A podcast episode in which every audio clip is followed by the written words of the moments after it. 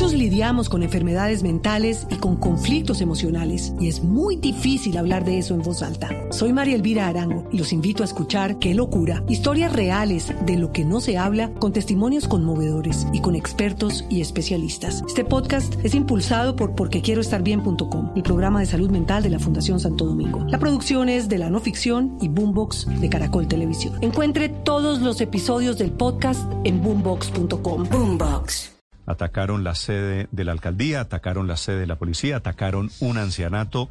En nuevos hechos, otra vez desafortunadamente, de vandalismo que suelen suceder en las noches. Señor alcalde de Florida Blanca, Miguel Ángel Moreno, buenos días, alcalde. Néstor, muy buenos días. Un saludo a todo el equipo de Blue Radio, a las personas que nos escuchan a esta hora. Tal como usted lo decía, así se presentó anoche a partir de las 7 de la noche que rechazamos totalmente cómo se volvió vandálica y casi que delincuencial una protesta que venía siendo pacífica, que venía acompañada por la personería, por la Secretaría del Interior y que lastimosamente termina en daños materiales en la alcaldía y lo más grave, en afectaciones a la salud mental, a la tranquilidad y generando zozobra en una población tan eh, vulnerable como son nuestros adultos mayores que se encuentran en el asilo eh, Juan Pablo II junto a la alcaldía de Florida Blanca. Sí, eso es terrible que le hayan dado, bueno, a la alcaldía también, pero al asilo. Alcalde, ¿qué pasó y ante todo, quiénes son los responsables de estos ataques de anoche allí en Florida Blanca? Bueno, aquí hay que decirlo enfáticamente, eh, lastimosamente en estas situaciones no se presenta que sean eh, todos quienes estén presentando la vandalización, son grupos muy pequeños dentro de los mismos manifestantes, inclusive uno de los eh, manifestantes que convoca la manifestación hoy ha salido a decir que lamenta que haya vandalizado un grupo pequeño de ciudadanos la alcaldía de Florida Blanca, luego digamos que con quienes siempre hemos mantenido una conversación con que son los manifestantes que eh, ocasionalmente marchan en contra de la conectante C1, C2 una obra que se está realizando desde hace un par de años por parte del Gobierno Nacional en Florida Blanca sobre los cerros orientales. Pues siempre hemos mantenido una conversación constante, pero ya anoche lo que ocurrió desde luego, eh, donde los mismos manifestantes o los mismos organizadores eh, desvirtúan que sean ellos quienes están organizando ya el vandalismo y demás, pues nos lleva a que con Policía Nacional estemos investigando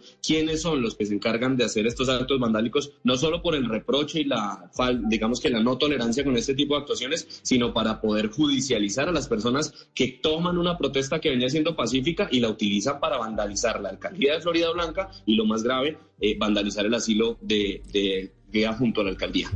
Alcalde, ¿en, ¿en qué momento la protesta que, según usted nos relata, estaba siendo pacífica, toma los tintes violentos?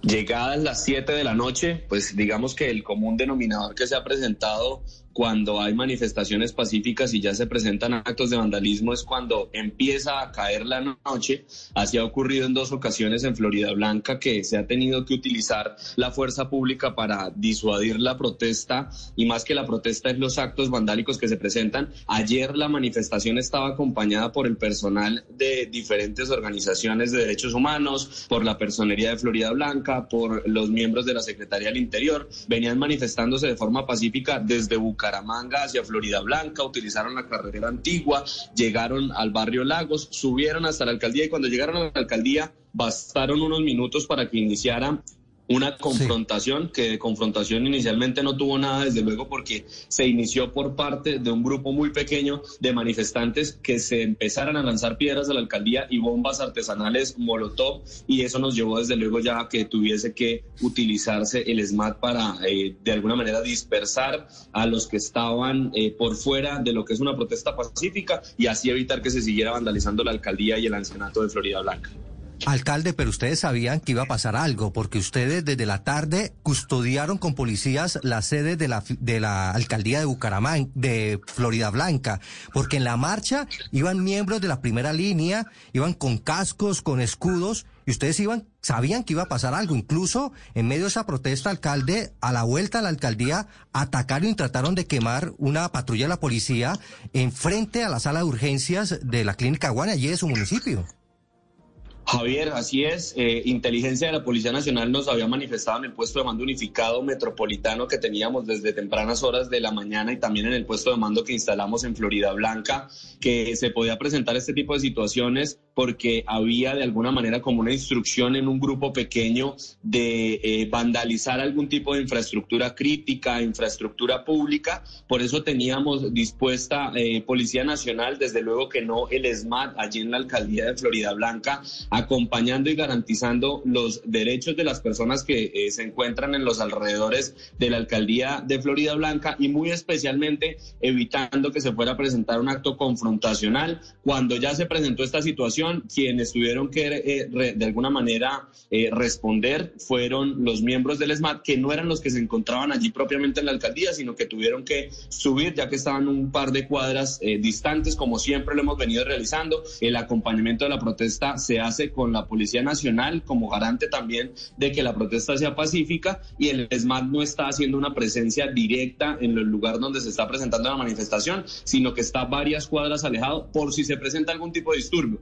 Esto con ocasión de que en algunos momentos se ha dicho que es el SMAT quien inicia, que se está provocando a los manifestantes, cuando en realidad anoche todos lo vimos en los videos y así es el reporte que tenemos de la Policía Nacional, se inició a vandalizar sin que siquiera hubiese un miembro del SMAT estando, eh, digamos que en la realización de una actividad. Y en ese proceso pues ahí sí tuvo que utilizarse la fuerza legítima del Estado porque dejó de ser una protesta pacífica. Y es así de sencillo. Cuando la protesta es pacífica se hace el acompañamiento normal, pero cuando llegamos a actos vandálicos otra es la situación. Y por eso el reproche que hacemos nosotros. Usted nos dice que vandalizaron el ancianato. ¿Por qué cree usted ellos atacaron el ancianato y qué consecuencias tuvo para las personas que estaban adentro?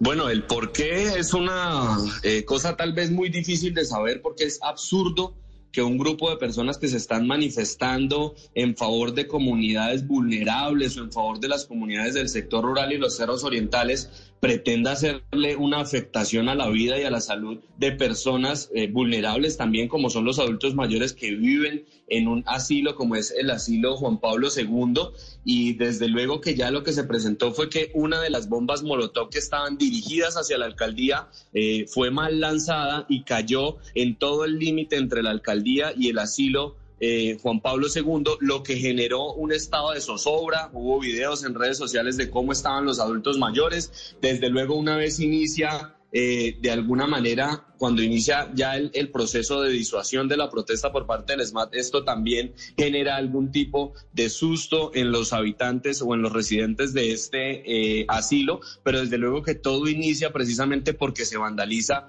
la alcaldía y se lanza esta molotov ya habíamos tenido muchas manifestaciones frente a la alcaldía Pero siempre alguna, habían sido alguna bomba, es más, habían sido sin bloqueos. ¿Alguna bomba de estas, algo hizo impacto con los viejitos que estaban en el ancianato? Directamente contra, digamos, eh, alguna persona no hizo impacto, fue en la pared de eh, lugar donde ellos eh, residen, es decir, tuvo contacto directo con el límite entre alcaldía y asilo, y esto fue lo que generó que se despertaran muchos de ellos que ya estaban de pronto en su, en su momento de reposo y demás, y que se generara este, esta zozobra y este temor en ellos. Terrible que una protesta que tenía un origen en teoría ambiental termina en esta clase de ataques. Alcalde, mucha suerte. Gracias por contarnos la historia de, de lo que sucedió en Florida Blanca. A ustedes muchísimas gracias. Un fuerte abrazo a todas las personas que nos escucharon.